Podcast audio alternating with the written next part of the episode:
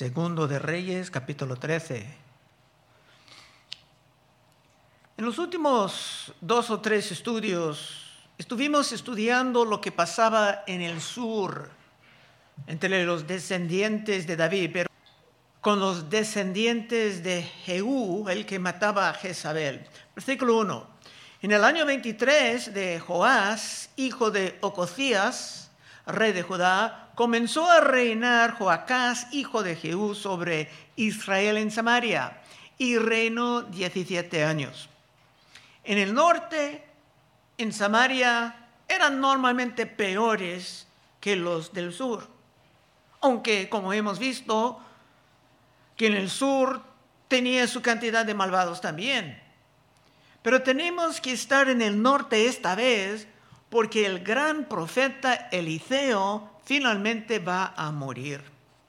Dos, e hizo lo malo ante los ojos de Jehová y siguió los pecados de Jeroboam, hijo de Nabat, que hizo pecar a Israel y no se apartó de ellos. Cuando dice que Jeroboam empezaba a hacer pecar a Israel, era por el levantamiento de becerros de oro para frenar en los que adoraban la tentación de regresar al templo de Jerusalén.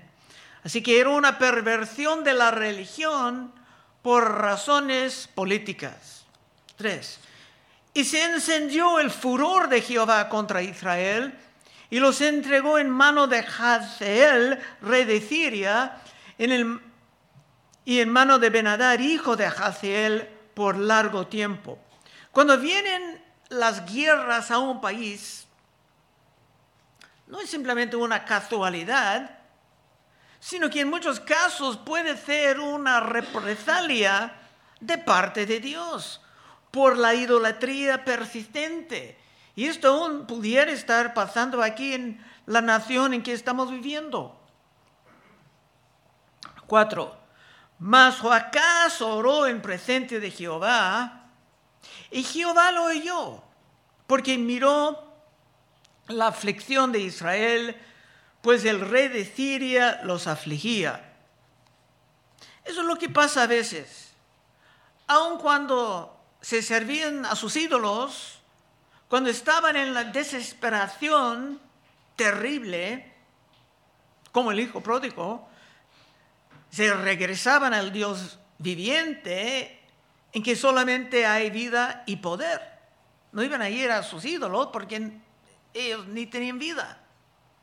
Y Dios normalmente respondía porque Dios es fiel a su pacto. Cinco. Y dio Jehová salvador a Israel y salieron del poder de los sirios y habitaron los hijos de Israel en sus tiendas como antes. En este caso el Salvador no era un Salvador de las almas, sino un Salvador en el sentido terrenal, escapando de sus enemigos. Y veremos cómo esto pasaba. Seis. Con todo esto, no se apartaron de los pecados de la casa de Jeroboam el que hizo pecar a Israel. En ellos anduvieron y también la imagen de acera permaneció en Samaria. Aún regresando al Dios verdadero, se seguían con sus ídolos. Y te puedes encontrar esto en cada época. Hay personas que saben que están en gran peligro, o por sus vicios, o por algo de su salud o sus finanzas, pero una vez recuperando o aún antes, se regresen a sus diferentes formas de idolatría, porque con ellos Dios jamás ha sido el número uno de sus vidas. Siete. Porque no le había quedado gente a Joacás, sino 50 hombres de caballo, 10 carros y diez mil hombres de a pie, pues el rey de Siria los había destruido y los había puesto como el polvo para hollar. Aquí está la desesperación. Militarmente eran un desastre. Eran como el hijo pródigo, deseando hasta comer las algarrobas de los cerdos y volviendo en sí, regresando a su padre. 8. El resto de los hechos de Joacás y todo lo que hizo y sus valentías no están escritos en el libro de las crónicas de los reyes de Israel. Y durmió Joacás con sus padres y los sepultaron en Samaria y reinó en su lugar Joás, su hijo. En fin, esto era el fin de otro rey mayormente malvado del norte, pero había algo de esperanza en su hijo. No digo mucha esperanza, pero algo. 10. El año 37 de Joás, rey de Judá, comenzó a reinar Joás, hijo de Joacás, sobre Israel en Samaria y reinó 17, 8. Otra vez tenían reyes con el mismo nombre en el sur, en el norte. Es que siendo muy mezclados por familia, eran un desastre en todos lados. Como vimos antes, hasta una hija de Jezabel estaba reinando en el sur sobre los descendientes de David, hasta que tenían que quitarla. 11. E hizo lo malo ante los ojos de Jehová, eso es Joás. No se apartó de todos los pecados de Jeroboam, hijo de Nabat, el que hizo pecar a Israel, en ellos anduvo. Se seguía, el mismo de todos continuando en la corrupción de la religión por razones políticas, pero ese rey va a tener una oportunidad muy especial. Él será en un sentido el Salvador prometido. 12. Los demás hechos de Joás y todo lo que hizo y su esfuerzo con que guerreó contra Amasías, rey de Judá, no está escrito en el libro de las crónicas de los reyes de Israel. Se están terminando su historia, pero después veremos una ocasión gloriosa que se va a revelar aparte. 13. Y dormió Joás con sus padres y se sentó Jeroboam sobre su trono y Joás fue sepultado en Samaria con los reyes de Israel. Estos detalles vienen después de cada rey, rey, pero esta vez algo extraordinario va a pasar. Van a hablar de un evento antes de su muerte. Y esto tendrá algo de aplicación para nosotros. 14. Estaba Eliseo enfermo de la enfermedad de que murió. Y descendió a él Joás, rey de Israel, llorando delante de él, dijo, Padre mío, Padre mío, carro de Israel y su gente de a caballo. Esa parte está añadida después. Es que el gran profeta Eliseo estaba llegando al fin de sus días. Y tenemos que recordar que su predecesor, Elías, ni se murió sino que fue llevado a gloria en un carro de fuego. Pero ese profeta va a morir y estar muy activo hasta los últimos momentos y después aún. 14. Estaba Eliseo enfermo de la enfermedad de que murió y descendió el rey Joás, rey de Israel, y llorando delante de él dijo, Padre mío, Padre mío, carro de Israel y su gente de a caballo. La manera en que el rey hablaba era con las mismas palabras que usaba Eliseo cuando Elías estaba llegando a su fin en este mundo. Pero ¿qué quiere decir? Era fácil de entender que los profetas eran una gran ayuda a las obras militares vimos ya en los dos profetas famosos. Eliseo aún pudo advertir al rey de Israel a dónde no salir. porque sabía por el Espíritu exactamente dónde el enemigo iba a atacar. No voy a citar muchos ejemplos, pero hay uno en capítulo 6, segundo de Reyes 6.8. Tenía el rey de Siria, era ese enemigo, tenía guerra contra Israel y consultando con sus siervos dijo, en tal y tal lugar estará mi campamento. Y el varón de Dios envió a decir al rey de Israel, mire, que no pases por tal lugar, porque los sirios van ahí. Entonces el rey de Israel envió a aquel lugar que el varón de Dios había dicho y así lo hizo una y otra vez con el fin de cuidarse. Aunque el rey era, malvado, tenía que amar al profeta porque era tan, tan valioso. El corazón del rey de Siria se turbó por esto y llamando a sus siervos les dijo, ¿no me declararéis vosotros quién de nuestros es del rey de Israel? Entonces uno de los siervos dijo, no, rey, señor mío, sino que el profeta Eliseo está en Israel, el cual declara al rey de Israel las palabras que tú hablas en tu cámara más secreta.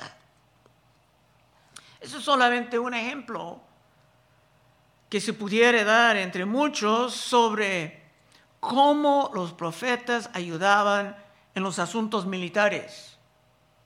14. Estaba Eliseo enfermo de la enfermedad de que murió y descendió a él Joás, rey de Israel, y lloraba delante de él dijo, Padre mío, Padre mío, carro de Israel y su gente de a caballo. El rey estaba desesperado y sabía quién era el Dios verdadero, pero no estaba sirviéndolo en su vida. 15. Y le dijo Eliseo, toma un arco y unas saetas. Tomó él entonces un arco y unas saetas el profeta estaba guiando al rey. El profeta va a emplear un simbolismo poderoso. Esto siendo generaciones después de David, a lo mejor estaban pensando en los salmos. Por ejemplo, Salmo 18, 34.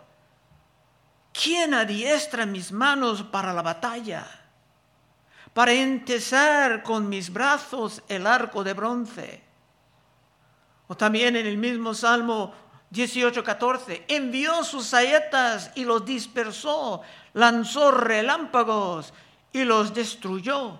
O aún en Salmo 144:1, bendito sea Jehová mi roca, quien adiestra mis manos para la batalla y mis dedos para la guerra. Pero el rey debe de prestar atención porque eso es un profeta sumamente poderoso ya ha tenido casi doble la cantidad de milagros de Elías. La crisis del momento era una crisis militar.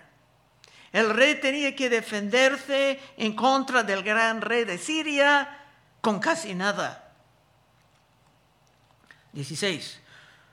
Luego dijo Eliseo al rey de Israel, pon tu mano sobre el arco y puso el mano sobre el arco, entonces puso Eliseo sus manos sobre las manos del rey. Era como que Dios estaba guiando al rey por medio del profeta. 17. Y dijo, abre la, la ventana al oriente, a la dirección de Siria, a la dirección del enemigo. Abre la ventana que da al oriente. Y cuando él abrió, dijo Eliseo, tira. Y tirando él, dijo Eliseo, saeta de salvación de Jehová y saeta de salvación contra Siria, porque herirás a los sirios en Afec hasta consumirlos. Salud. Esto era la palabra de Dios.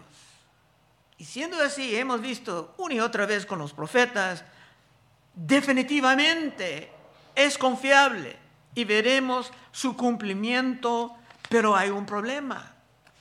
Hay un problema. 18. Y le volvió a decir, el profeta hablando, toma las saetas y luego el rey de Israel las hubo tomado y dijo, golpea la tierra. Y él la golpeó tres veces y se detuvo. Esto era su gran error. El rey realmente mm, ni tenía celos por lo que estaba haciendo. A lo mejor su mente estaba en otra parte. Estaba en medio de algo sumamente importante, recibiendo una bendición de Dios. Y estaba prestando atención. Y, es relevante en nuestros tiempos porque nosotros también podemos ver cristianos que andan año tras año sin celos por la guerra espiritual en que estamos metidos. Otra vez 18. Y le volvió a decir, toma las setas. Y luego el rey de Israel las hubo tomado y le dijo, golpea la tierra. Y él la golpeó tres veces y se detuvo. Debería de estar golpeando y golpeando hasta que el profeta dice, basta, basta.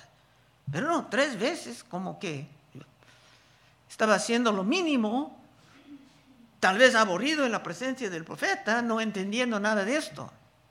Hay muchos cristianos en el mundo de hoy que podemos llamar la generación de los tibios. Y son como este hombre de tres golpes. 19. Entonces el varón de Dios, enojado con él, le dijo, al dar cinco o seis golpes hubieras derrotado a Siria hasta no quedar ninguno. Pero ahora solo tres veces derrotarás a Siria. Habría un éxito, pero muy limitado. Muy limitado. Dios iba a dar la victoria, pero por medio del rey.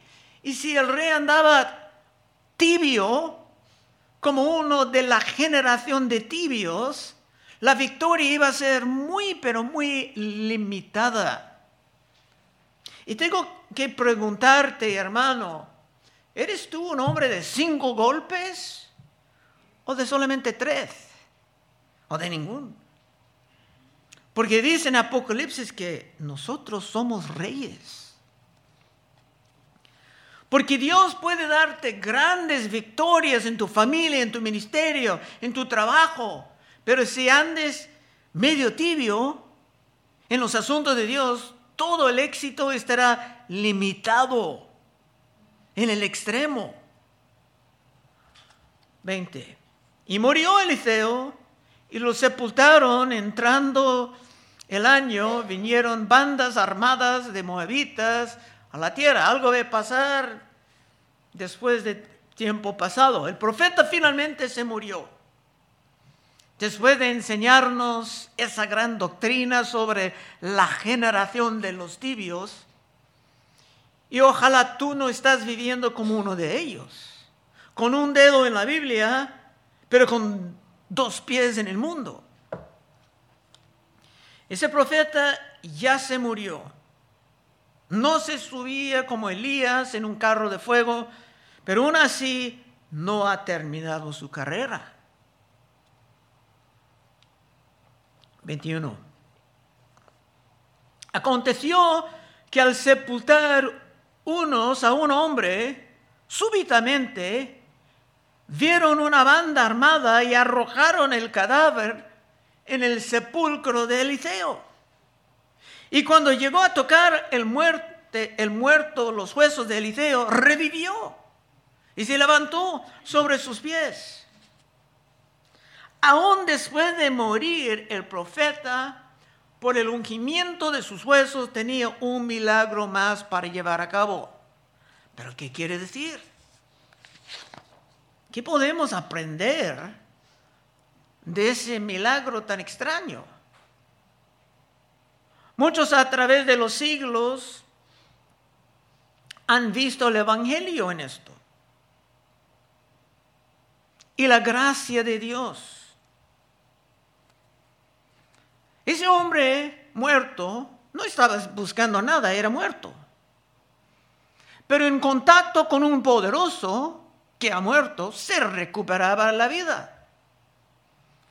Nosotros éramos en un sentido muertos ni buscando remedio. Efesios 2.1. Y Él os dio vida a vosotros cuando estabais muertos en vuestros delitos y pecados. O también en Romanos 3:23, porque la paga del pecado es muerte, mas la dádiva de Dios es vida eterna en Cristo Jesús, Señor nuestro. Nosotros éramos recibiendo el salario de nuestros pecados, la muerte. Pero vino a nosotros la vida por un contacto con uno que murió, un contacto con Cristo Jesús. 21.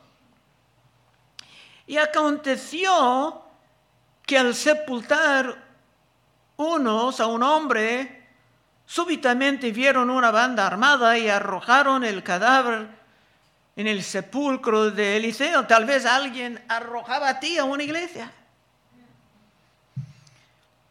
Y cuando llegó a tocar el muerto los huesos de Eliseo, revivió y se levantó sobre sus pies.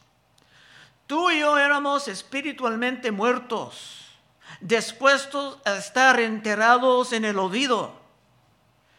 Pero por un contacto con Cristo, uno sumamente poderoso que murió, nosotros ya tenemos vida. Como en una resurrección, Tito 3:4. Pero cuando se manifestó la bondad de nuestro de Dios nuestro Salvador y su amor para con nosotros, nos